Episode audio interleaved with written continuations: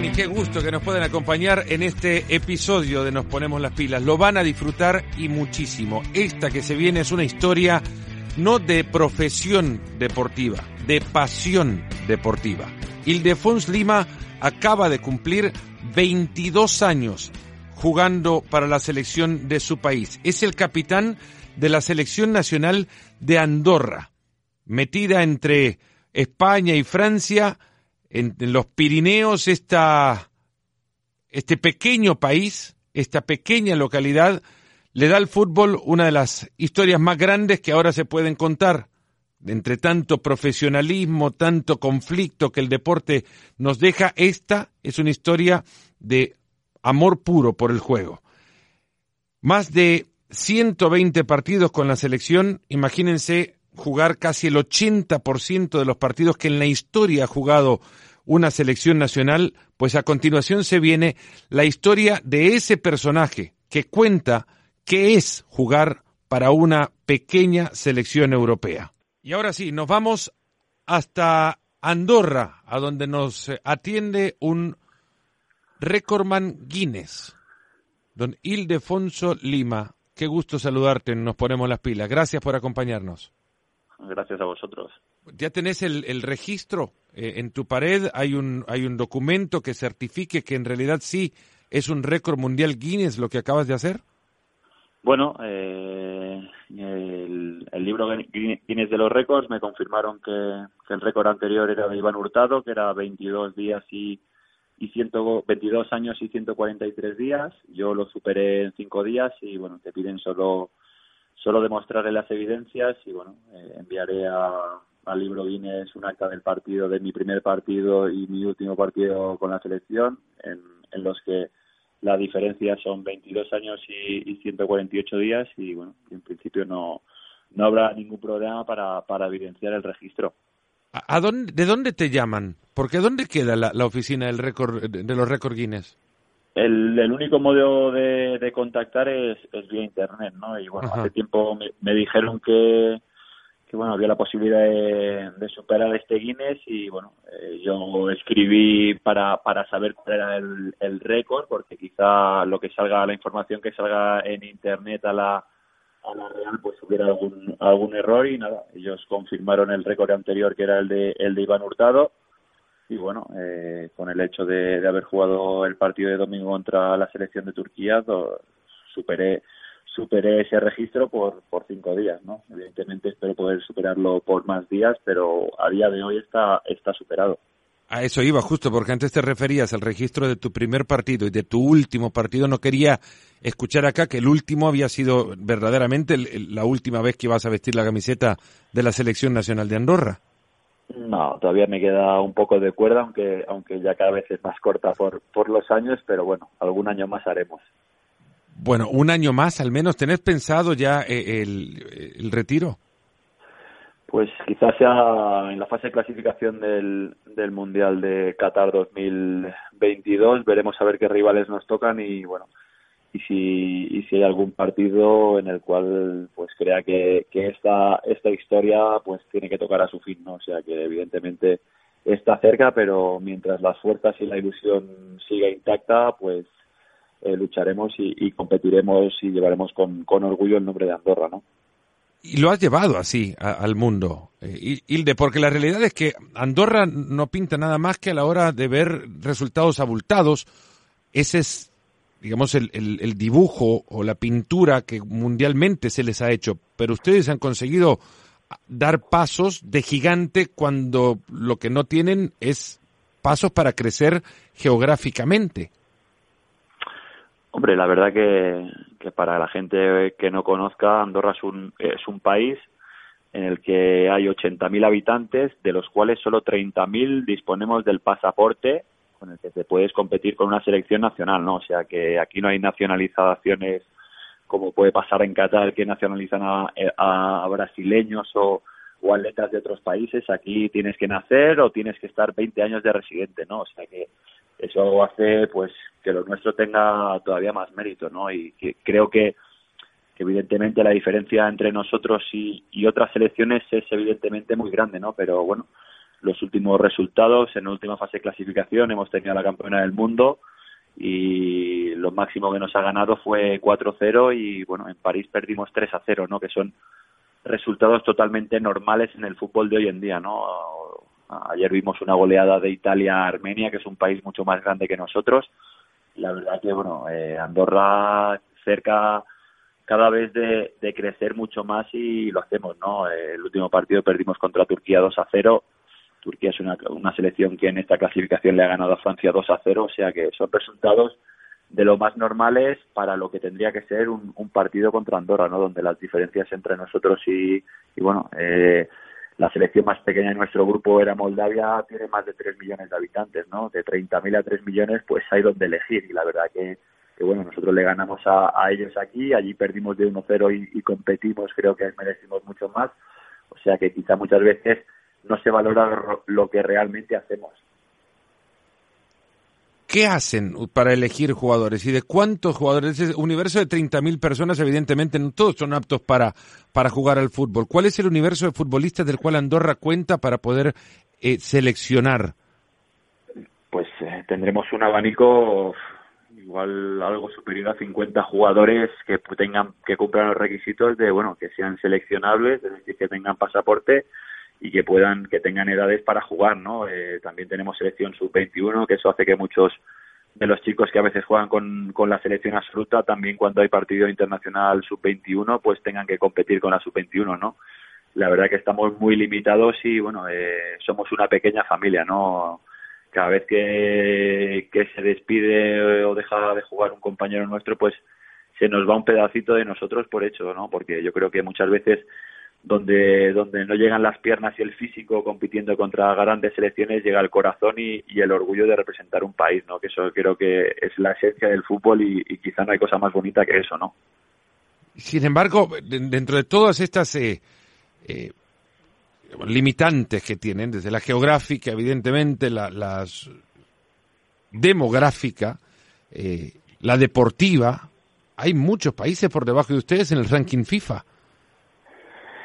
Sí, la verdad que pues, la verdad que en las últimas tres fases hemos conseguido puntuar, que bueno, que para cualquier país no es noticia, ¿no? Pero para un país que, bueno, como te he dicho, tenemos tan pocos habitantes y tan pocos futbolistas, competir contra otras selecciones, pues es, es, es importante, ¿no? Y sumar puntos y, y sumar victorias. En la última National League estuvimos imbatidos en casa, evidentemente no son rivales del, de la entidad que puede tener Francia, pero bueno, fueron Kazajstán, fueron Letonia, fueron Georgia, países eh, demográficamente pues a años luz nuestro, ¿no? Donde todos sus futbolistas son son profesionales y muchos de ellos disputa, disputan grandes ligas eh, pues, en Europa o, en otros países, ¿no? O sea que, que la verdad que, que lo que hacemos nosotros pues tiene mucho mérito y bueno eh, luchamos luchamos con, con todas nuestras armas para que bueno para llevar el nombre de Andorra con con el mayor orgullo y honor posible. Hilde, has sido parte de, toda la historia de la selección eh, de Andorra, eh, y digo esto porque jugaste el segundo partido internacional en la historia de la selección de, Andorra a partir de su reconocimiento por FIFA, y, has estado en múltiples escenarios, eh, muchos muy lejanos a la realidad o al nivel competitivo de Andorra, y entendiendo que desde el conocimiento y la, desde el desconocimiento y la ignorancia de, de, quienes los pueden llegar a recibir los puedan ver de menos por la distancia demográfica no, de, deportiva que existe entre entre esos rivales y ustedes. Qué recordás como como el momento en el que quizás más bronca te dio el desprecio que le puedan tener a una selección como la de ustedes bueno quizá esto del desprecio era una cosa que que al principio de, crearse la selección pues se llevaba se llevaba peor no porque muchas muchas selecciones o jugadores de, de gran nivel pues eh, no les gustaba ¿no? enfrentarse a selecciones donde bueno quizá nuestra agresividad muchas veces eh, va al límite de reglamento donde bueno somos equipos que mucha parte de mucho tiempo de, del partido están defendiendo porque obviamente nuestras armas son las que son pero hoy en día la mayoría de, los jugadores muestran muestran mucho mucho respeto y más hoy en día cuando, bueno, cuando Andorra complica las cosas, ¿no? Eh, en esta misma fase de clasificación perdimos con Turquía en Istambul 1-0 en el minuto 88, ¿no? Y ves a los turcos, un país, una selección tan potente como esa, celebrar nuestra victoria a Andorra, un pequeño, un microestado, como si hubieran ganado un mundial, ¿no? O sea que la verdad que, bueno, saben que somos selecciones que, jugamos nuestras armas, evidentemente nos gustaría tener más y mejores, pero que, cada vez las jugamos mejor, ¿no? Y, el respeto, pues, eh, está en la cultura, ¿no? jugador que, que no respeta al pequeño demuestra que, que no es un, un auténtico campeón, ¿no? Bueno, ahora vamos al repaso ya de lo que es tu historia y tu carrera en, en, en, eh, en la selección de Andorra. Eh, habiendo estado en el segundo partido de, este equipo, llegas no solamente debutás con la selección y debutás con gol. Mi pregunta es por qué no jugaste el primer partido. Pues no jugué el primer partido porque tenía solo 16 años y la verdad que bueno esto se creó y empezó a funcionar, pero bueno, evidentemente con 16 años nadie cuenta contigo como para llamarte con una selección absoluta o, eres un jugador de, de mucho nivel y aquí esto justo se empezaba a crear y bueno, el primer partido ya no fui y después cuando empezó a trabajarse un poco con más tranquilidad todo, pues bueno, empecé a entrar en los planes del entrenador y en el primer partido que Andorra fuera de sus fronteras, que fue en Estonia, fue mi debut, pues tuve la suerte de, de, debutar, perdimos contra Estonia, pero bueno, marqué mi primer gol y bueno, la verdad que fue fue un honor, un orgullo y en aquel momento nunca pensé que, que 22 años y medio después estaría todavía estaría todavía representando a Andorra por el mundo. Eh, fuiste en, en todos los momentos considerado para la selección porque has jugado los 128 partidos en tu historial. No, bueno, a ver, eh, no, no, he estado convocado por, por sanción o por lesión, ¿no? El resto de partidos. Pero siempre considerable, digamos. Sí, sí, sí, sí, sí, sí. A partir de ahí solo me he perdido pues cuando he estado lesionado o sancionado. El resto de, partidos los he jugado todos. No fue mucho tiempo después que se, que se vieron con Brasil. Sí, en el 98, antes de jugar contra Francia, antes de que empezara el Mundial del 98, jugamos contra la Brasil de, de Ronaldo, Rivaldo, Roberto Carlos, Dunga, Tafarel, etc, etcétera, etcétera, etcétera. Eso ya es un escenario grande para ustedes, una selección que apenas llegaba a disputar su quinto partido. Bueno, la verdad que sí, porque nosotros habíamos empezado a competir, una selección pequeña, recién creada, habíamos hecho pues alguna gira en países bálticos, jugando contra contra Estonia, Letonia, Lituania y poco y poco más, ¿no? Y de golpe de golpe y porrazo, pues teníamos un seleccionador brasileño y nos encontramos en París a una semana del Mundial de Francia pues en el túnel de en el túnel de, vestuarios para salir al campo con al lado pues todas estas estrellas no creo que el mismo once que jugó contra Andorra fue el mismo que, jugó contra Escocia el primer partido del, del mundial o sea que fue un orgullo y fue un punto de, de inflexión para todos nosotros no porque dijimos bueno si hemos jugado contra Brasil que venga quien quiera viste a, a cuánto jugador se puede llegar a uno imaginar eh, evidentemente dentro del limitante del calendario de partidos que ha jugado Andorra, pero centrándonos exclusivamente en aquellos partidos que vos disputaste, ¿podrías elegir un once de los mejores jugadores que te tocó enfrentar? Ostras, la verdad que tendría que estudiármelo bien esto, ¿eh? porque han sido muchos y muy buenos, ¿eh? o sea que... Pero bueno, a ver, que nadie se va a molestar si lo deja fuera, y tampoco nos molestamos si son más de once. No, pero claro, de porteros, es que he jugado contra Hugo Lloris, contra Iker Casillas, contra, es que Van der Sar, es que la, lista, podríamos hacer un par de equipos dispuestos a ganar un mundial, ¿eh? con, con todos los que me he enfrentado. O sea que defensas, pues Roberto Carlos, Cafú, eh, Capdevila de España. Eh, bueno, Capdevila te va a dar las gracias porque lo has colocado entre la lista de los mejores Catevila es un futbolista que he sido compañero suyo y ha sido campeón del mundo y de Eurocopa, ¿eh? siendo lateral y jugando en un club humilde, o sea que creo que tiene mucho valor y futbolistas de ese nivel sirven para muchas selecciones, ¿eh? Capdevila al lado de un equipo que, que tendría Roberto Carlos de titular, imagino. Bueno, puede ser, puede ser, puede ser una opción, puede ser una opción. Eh, la verdad que ha ganado el mundial con España y de eso me parece que en España solo hay 25 no en toda la historia o sea que o sea que no hay muchos no eh, además yo lo he tenido compañero y bueno, eh, son esos jugadores que quizá no brillen por sus cualidades, pero al saber muy bien sus cualidades son los que llegan a hacer esas grandes cosas, ¿no?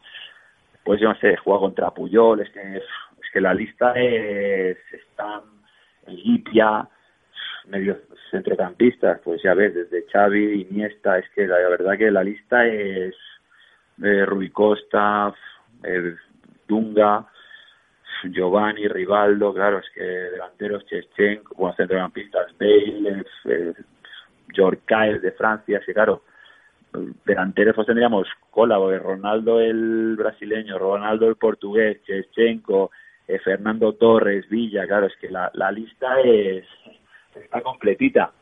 Y sí, has completado una lista importante de rivales. Y me he dejado muchos, eh, me he dejado muchos, eh. Y, y, tantos, además, que te pueden quedar fuera también. Eh. La, realidad es que los lo ves en el campo, pero más de alguno de ellos te tiene que haber impresionado por tenerlo en la cancha. Eh, uno que te haya dejado a ver, más allá de lo que viste fuera, de lo que viste después, ¿quién en el campo decís, pues este, la verdad, es mejor acá adentro que lo que he visto en tele? Bueno, mira, hay un ejemplo que a veces lo explico mucho. Eh, no sé si te acordarás, un jugador rumano, Mutu, Adrian Mutu.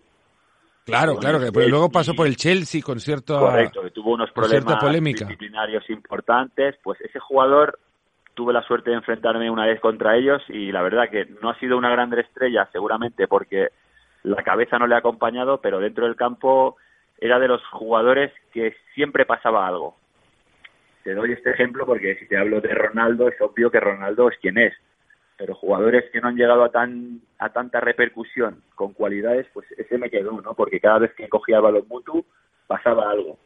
Dices, cara, y este jugador no tengo esa valoración cuando lo veo, pero cuando estoy en el campo con él me doy cuenta de que son jugadores diferentes. Siempre se habla mucho de la competitividad de Ronaldo, ¿no? De este gen competitivo que tiene y lo vemos este año incluso ha completado el 2019 con la mayor cantidad de goles que ha marcado, va tratando de perseguir eh, a, a otro récord, si se puede, eh, eh, otro récord para acompañarte al récord que ya tenés vos, meterse en... Al, mío me parece que no llega. No, a ese, a ese no llega, a ese bueno, porque quién sabe, quién sabe porque también debuta joven, pero pero lo cierto es que eh, es tan competitivo adentro de la cancha como se dice que es afuera. Algún, algo que recordés de choques con él que digas, bueno, en realidad este, este la verdad que no nos quiere perdonar una. No, no, es, realmente lo que se ve, ¿no? Nosotros, por ejemplo, aquí en Andorra no jugó de titular, pero tuvo que entrar la segunda parte porque Portugal empataba a cero y bueno, nos acabaron ganando 2-0 con un gol suyo, ¿no? Creo que igual si no juega Cristiano igual se llevan el susto Portugal, pero bueno, la verdad que cuando jugamos allí en Portugal los últimos minutos ellos estaban ganando por goleada, nosotros estábamos con dos jugadores menos por, por un par de expulsiones y él seguía queriendo meter goles, ¿no? O sea que la verdad que, yo me enfadé con él porque esa misma semana habían empatado con el Madrid contra Leibar y le decía contra Andorra, no, los goles los tienes que meter contra Leibar, ¿no? pero, él a lo suyo iba a meter sus goles, a, agrandar sus cifras y bueno, eh, lo hace siempre, no, no tiene por qué dejar de hacerlo contra Andorra, ¿no? Eso es una muestra también de respeto. Y eso es algo que te quería preguntar también y se adelanta un poco en el, en el cuestionario y es lo que muchas veces se dice, ¿no? Eh, se ha hablado incluso ahora de un técnico que ha sido expulsado en las inferiores de una de, no sé dónde porque su equipo no levantó el pie del acelerador y terminó metiendo más de 20 goles a su rival y lo han, lo han echado. Eh, ¿Ustedes qué consideran como respeto?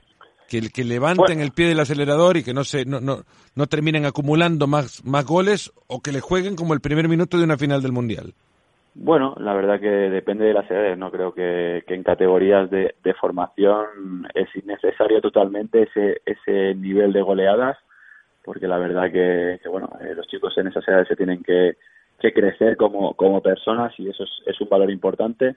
Después, cuando el fútbol es profesional, las diferencias, eh, que cada uno juega sus armas, ¿no? Y muchas veces se critica, pues si tanta diferencia hay, gáname 50-0, ¿no? Cada uno juega con sus armas. A mí me gustaría jugar con un Kalashnikov y a veces tengo una pistola de agua, ¿no? O sea que evidentemente eh, el respeto, el respeto es jugar cada uno como sabe y hacer lo que lo que sabe, ¿no? Y, respetar también la manera de jugar que tienen unos y otros, ¿no? Evidentemente una manera de jugar de un país como Andorra no puede ser un, un 3-4-3 porque no tenemos ni calidad ni, ni, ni, muchas cosas para poder hacerlo, ¿no? Nuestro trabajo pues es más defensivo porque, bueno, porque el país y la grandeza del país te obliga a eso, ¿no? No hay, no sé, eh, David contra Goliat, evidentemente no juegas con las mismas armas, ¿no? Cada uno juega lo suyo y tú con tus armas tienes que mirar de, de responder a las del otro, ¿no? Las, las del otro pues muchas veces son muy superiores, pues bueno, cada uno hace lo que lo que tiene que hacer y si gana 25 a 0 porque lo ha merecido, gana 25 a 0. Yo la verdad que nunca he pedido a nadie que pare porque bueno, porque cada uno juega lo suyo y, esto es fútbol, ¿no? Y cuando somos grandecitos cada uno sabe lo que tiene que hacer, o sea que, bueno, que el respeto se mide, se, ve rápidamente en un campeón cuando hay respeto no le pediste a nadie que pare, pero le, te tocó pedirle a alguien que siga adelante, que no, que, que, no ponga el freno, que no le falte el respeto de esa forma. No, la verdad que no. La verdad que te falta más al respeto cuando no le salen las cosas bien y se ponen nerviosos, ¿no? Que está jugando contra un rival pequeño y de no ser capaces de ganarle, ¿no? Que nos ha pasado a veces en alguna ocasión y, y bueno, jugadores de este nivel pues se ponen un poco nerviosos porque, bueno, a nadie le gusta que, que un país tan pequeño, una selección eh, pequeña les complique todo, ¿no? Pero, pero la verdad que, que bueno, que, que nunca he tenido que mandar a parar, parar a nadie, ¿no? O sea, que cada uno haga lo que lo que le apetezca y, que, y que use sus armas de la mejor manera, ¿no? Es, esa es otra realidad, ¿no? Que hay equipos grandes del primer escalafón de selecciones europeas puntualmente que sentirán ante ustedes una obligación, porque ante del partido hacia afuera ya llegan medidos. Considerarán que si esa selección no les mete cuatro o cinco, ha sido un fracaso. Esto también jugará de alguna manera hasta en favor de ustedes. Hombre, es evidente, ¿no? Cuando en un sorteo a una selección eh, les sale en el mismo bombo Andorra, pues ya están ya están pensando en goleada en casa y fuera, ¿no? O sea que muchas veces los jugadores los ves que quieren hacer más goles porque su, su, su creencia es esa, ¿no? Pero muchas veces no lo consiguen, ya te digo, Turquía nos ganó 1-0 allí y nos ganó 2-0 aquí en casa, ¿no? Francia nos ganó aquí en casa 4-0 y 3-0, ¿no? Que bueno, que ni por asomo demuestran la diferencia que hay entre esos países futbolísticamente y Andorra. O sea que evidentemente nosotros también trabajamos para, para eso, ¿no? Sabiendo las diferencias, pues muchas veces un resultado mucho más que digno, ¿no? Para que, bueno, para que, para que nuestro fútbol crezca y, crezca y para que nos traten con más respeto que la verdad que, que muchas selecciones lo hacen, ¿no? Porque años atrás, quizá cuando jugabas contra una selección, había muchos cambios en el, en el once inicial respecto a otros partidos, pero de unos años hacia acá juegas contra una selección y ellos sacan el once de gala en la mayoría de ocasiones. Después, evidentemente, si el resultado se les pone bien, hay cambios, pero eso es una, una muestra de respeto hacia selecciones como nosotras que hace unos años pues eh, no se respetaba quizá tanto el trabajo. ¿Cuánto, cuánto de Andorra, de, del, de este pequeño país, ustedes eh, saben que representan en su forma de juego?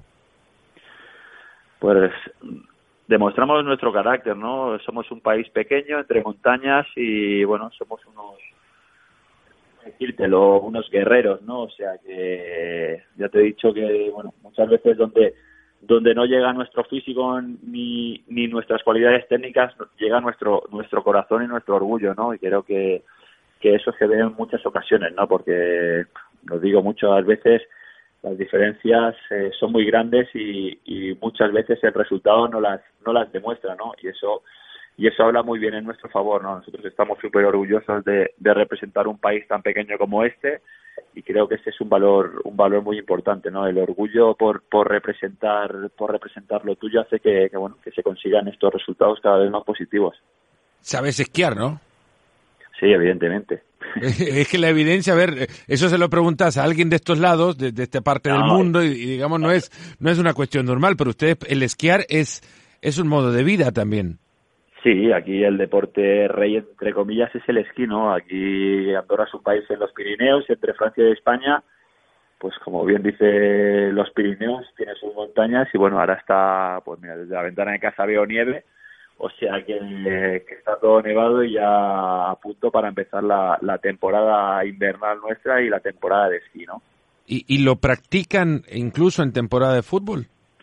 Bueno, evidentemente yo mientras me he dedicado profesionalmente al fútbol he estado pues en Italia, en España, en, en Suiza, en México, en estos años no me no esquiaba porque evidentemente si tenía una lesión pues eh, me podía entre comillas acortar la carrera no pero de unos años hacia acá como tengo niñas en casa y les gusta esquiar pues alguna alguna vez vamos a esquiar pero bueno además con, la edad que tengo ya voy con cuidado, o sea que no hago ninguna, ninguna salvajada. Con cuidado hasta caminar, dirán, porque ya los 40, bueno, los 40 han, han pesado, pesarán. Hombre, evidentemente no está uno como cuando tenía 20, pero eh, la verdad que, que, me cuido en muchos aspectos para, para poder estar competitivo y, físicamente al 100%, ¿no? Porque, bueno, eh, es muy importante ser profesional en todos los aspectos para llegar a, una edad como la mía competitivo y, bueno, eh, es lo que hago y es lo que, lo que trato de hacer y de inculcar a los jóvenes, vaya. Surgiste en el, en el Andorra, en el FC Andorra, eh, ¿querrás terminar ahí con Piqué de presidente? ¿Ya te habló? No, bueno, no, ni siquiera me he visto por aquí, pero bueno, es complicado, ¿no? Porque la Andorra tiene un proyecto de, futuro para subir a, la primera división de España, porque la Andorra es un equipo que se formó aquí en Andorra antes de que existiera la federación y compite en España, ¿no? Es una peculiaridad como el Mónaco en Francia, como bueno, como el Vaduz en Suiza, y son países, son equipos que compiten en otros países, ¿no? Pero lo que pasa es que ahora están quizá a un nivel que yo con, con 39, 40 años quizá no puedo, no puedo llegar, ¿no? Para competir a ese nivel eh, semanalmente, ¿no? O sea que, bueno, evidentemente eso sería un sueño, acabar donde has empezado, pero bueno, de momento juego aquí en el Inter de Escaldes, que es, que es un, un club pequeñito que, que lucha por, por, bueno por intentar clasificarse para la competición europea y, bueno y súper contento y, orgulloso de ello. Hilde, pasaste por Pachuca en, en México. ¿Cómo se dio eso y cómo fue? ¿Qué recordás de la experiencia? Pues mira, yo en esa época estaba jugando en Grecia en un equipo de primera división eh, que se llamaba se llama Ionikos en el barrio de Nikia, en Atenas, que teníamos de entrenador, tú seguro que lo conocerás, al ruso Oleg, Oleg Blochin, que fue balón de oro sea una auténtica institución de la URSS. Sí, lo llegué a conocer en, en, Ucrania, para la, era embajador de la final de Kiev y era eh, en ese momento presidente de la federación.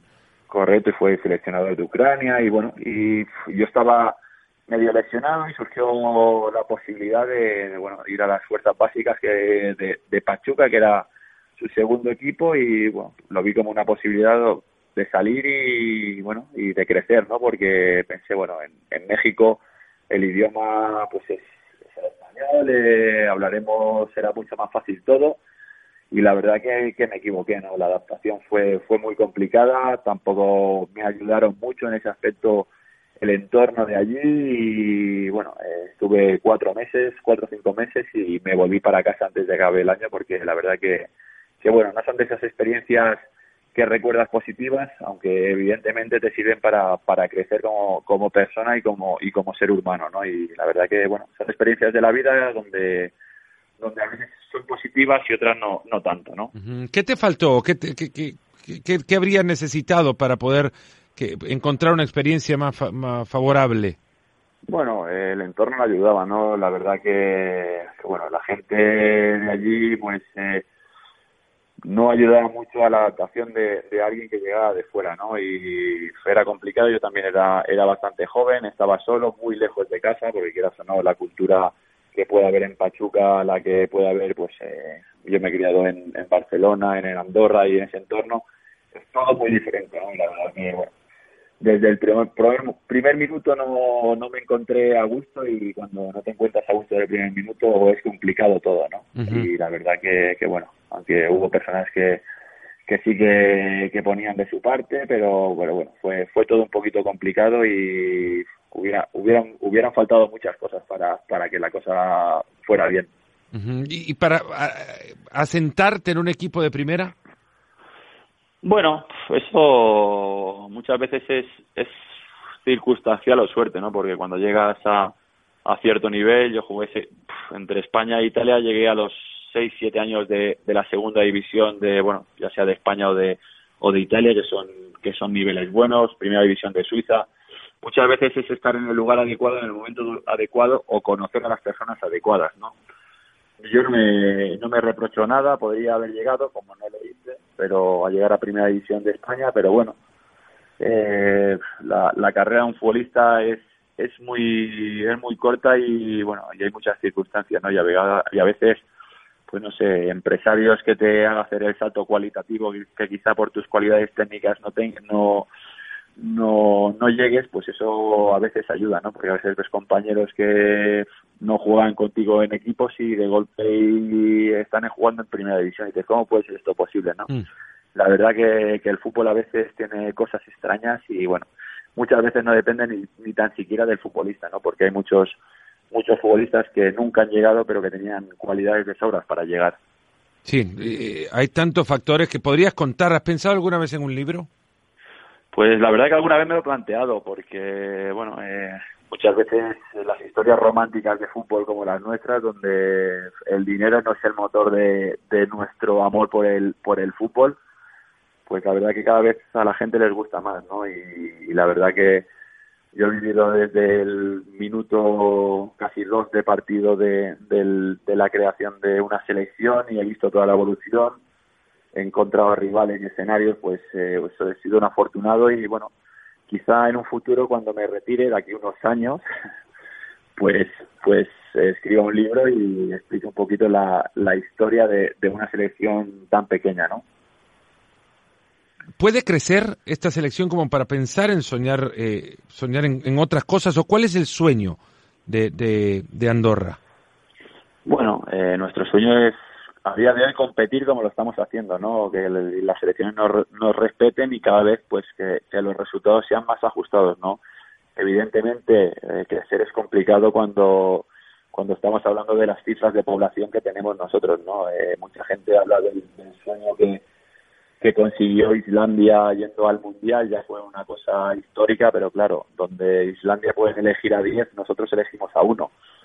Sea que la diferencia es muy grande, ¿no? Pero bueno, eh, yo creo que, que siempre hay cosas que, que mejorar y esas cosas mejorarán el futuro de la selección, ¿no? Eh, el hecho de, no sé, la llegada a Andorra de, de Piqué al club de aquí, seguro que hará que el, que el fútbol de formación y los chicos pues tengan más ganas por, por jugar a fútbol que otros deportes, llevará técnicos cualificados para que esos chicos pues crezcan futbolísticamente y bueno, eh, evidentemente tenemos tenemos nuestro tope, pero el hecho de, de, que un país como nosotros compita contra cualquier otro país, la verdad que ya es un paso un paso adelante y, hay que mantenerlos.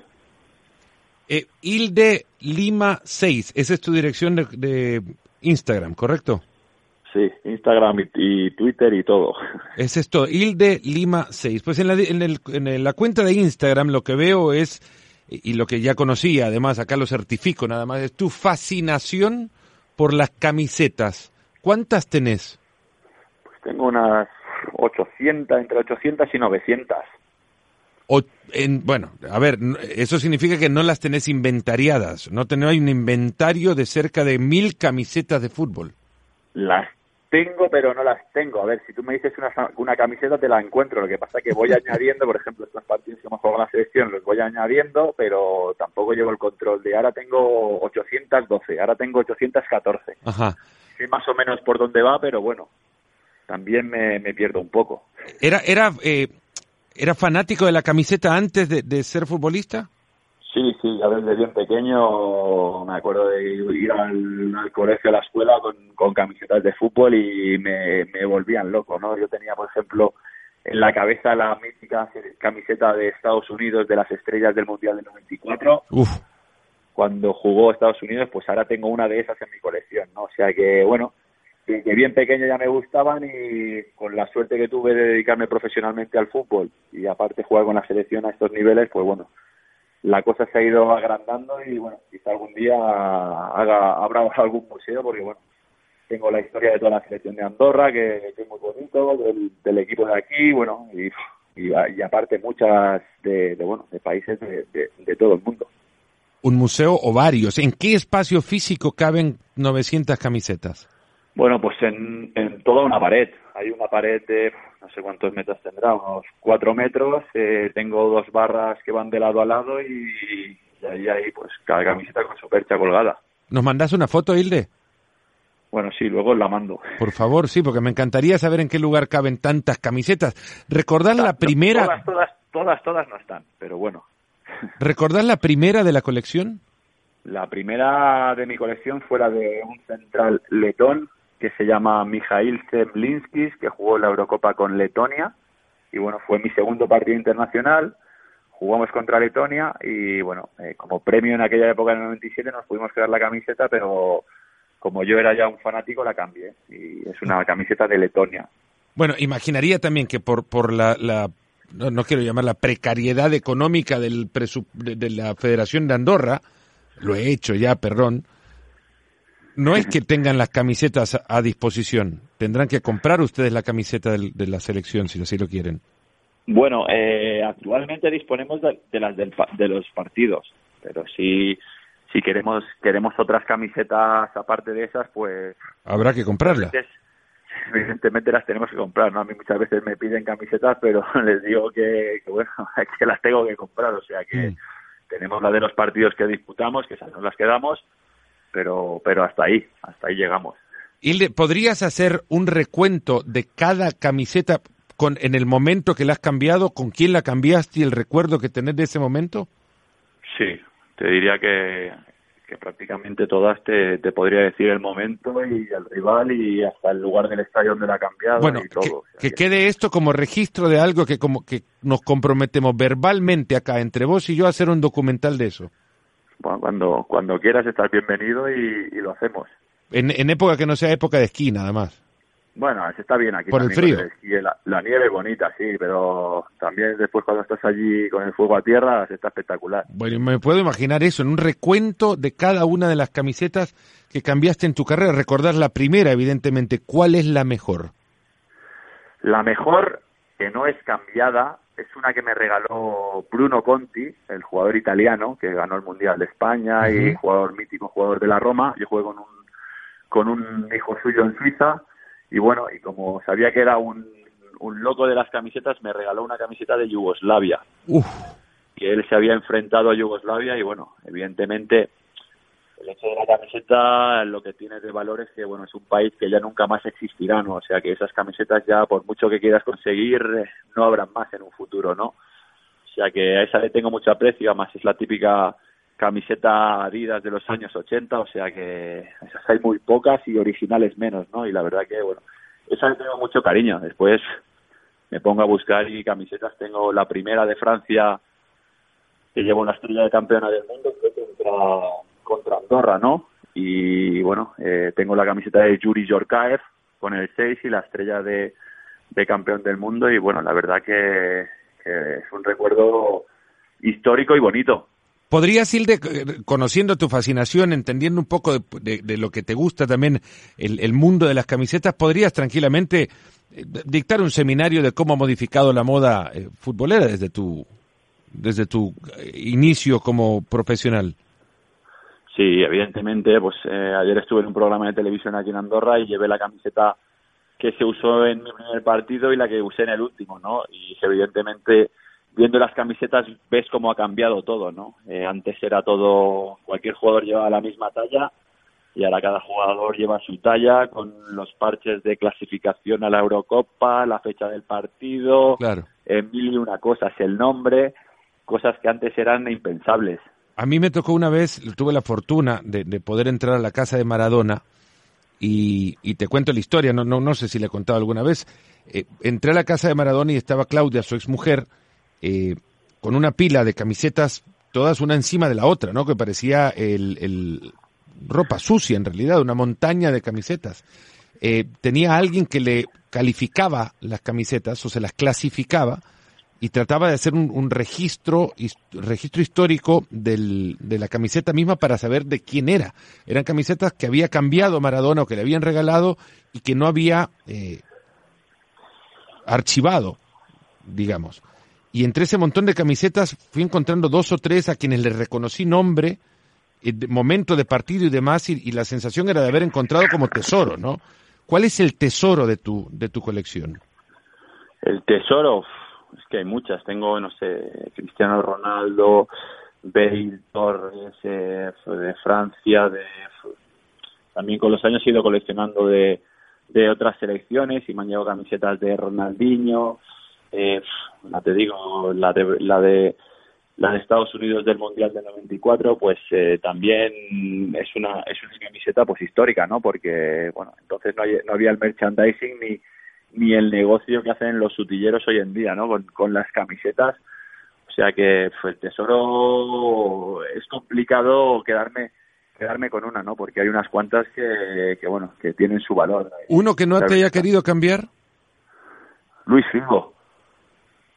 Luis Figo, jugamos contra Portugal y bueno, quizá estuvimos un poquito al límite de, del reglamento y cuando acabó el partido no es que no nos quisiera cambiar, es que, que no nos quería ni saludar. o sea que, pero bueno, eso son cosas que cosas que pasan y, nada, y, anécdotas para explicar en, en alguna sobremesa. ¿Alguno que te dio la camiseta pero no quisiera la tuya? eso no me ha pasado nunca, la verdad que... ¿Te acuerdas de Pablo Caballero, aquel arquero eh, argentino del Celta? Sí. Bueno, que fue mundialista en el 2002. Caballero cuenta en un, en un programa de, televisión, alguna vez contó también que, que esperó a, a en, en el túnel para cambiar la camiseta, para cambiarle su buzo de portero y entregarle la camiseta o su buzo a Kluivert, y él ya lo tenía afuera, y, y lo ve, se quita la camiseta y le entrega su camiseta a Caballero y luego le dice, Caballero le entrega la de él y, y le responde, no, no, no, gracias, la tuya no.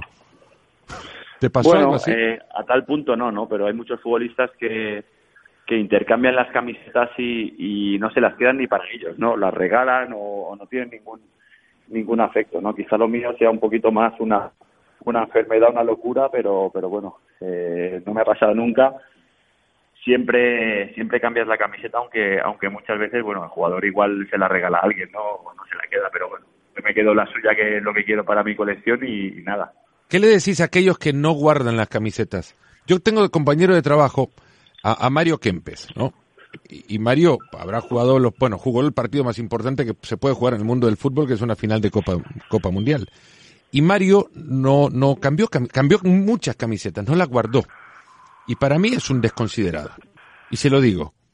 ¿Te ha tocado ver compañeros así o encontrás que, en el mundo hay mucho más de estos desconsiderados?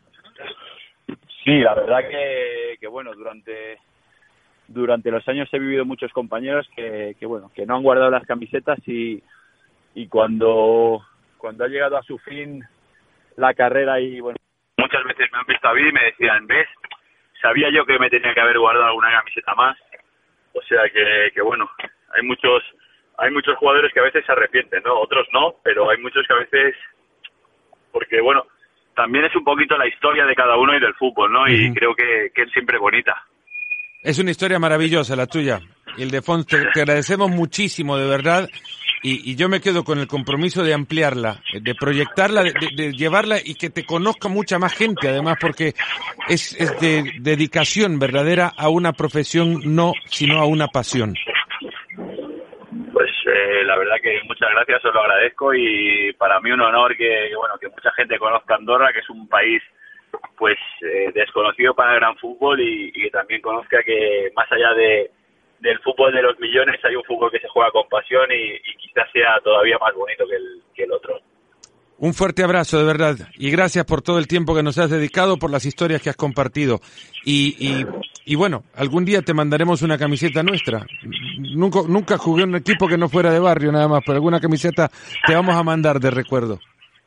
Muchas gracias. Un abrazo muy fuerte.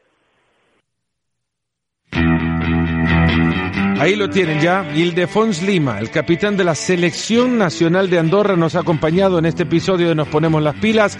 Si tienen algún comentario, lo pueden hacer ahí mismo, en la parte de comentarios del mismo tweet en el que vieron este eh, episodio, en la página de Facebook, Fernando Palomo y ESPN. Por ahí nos comentan, nos dan sugerencias también de cómo podemos hacer mejor este programa de invitados, si quieren, o si quieren mandarle una camiseta a Hilde, ya saben, por acá se la podemos hacer llegar. Un fuerte abrazo y hasta el próximo episodio.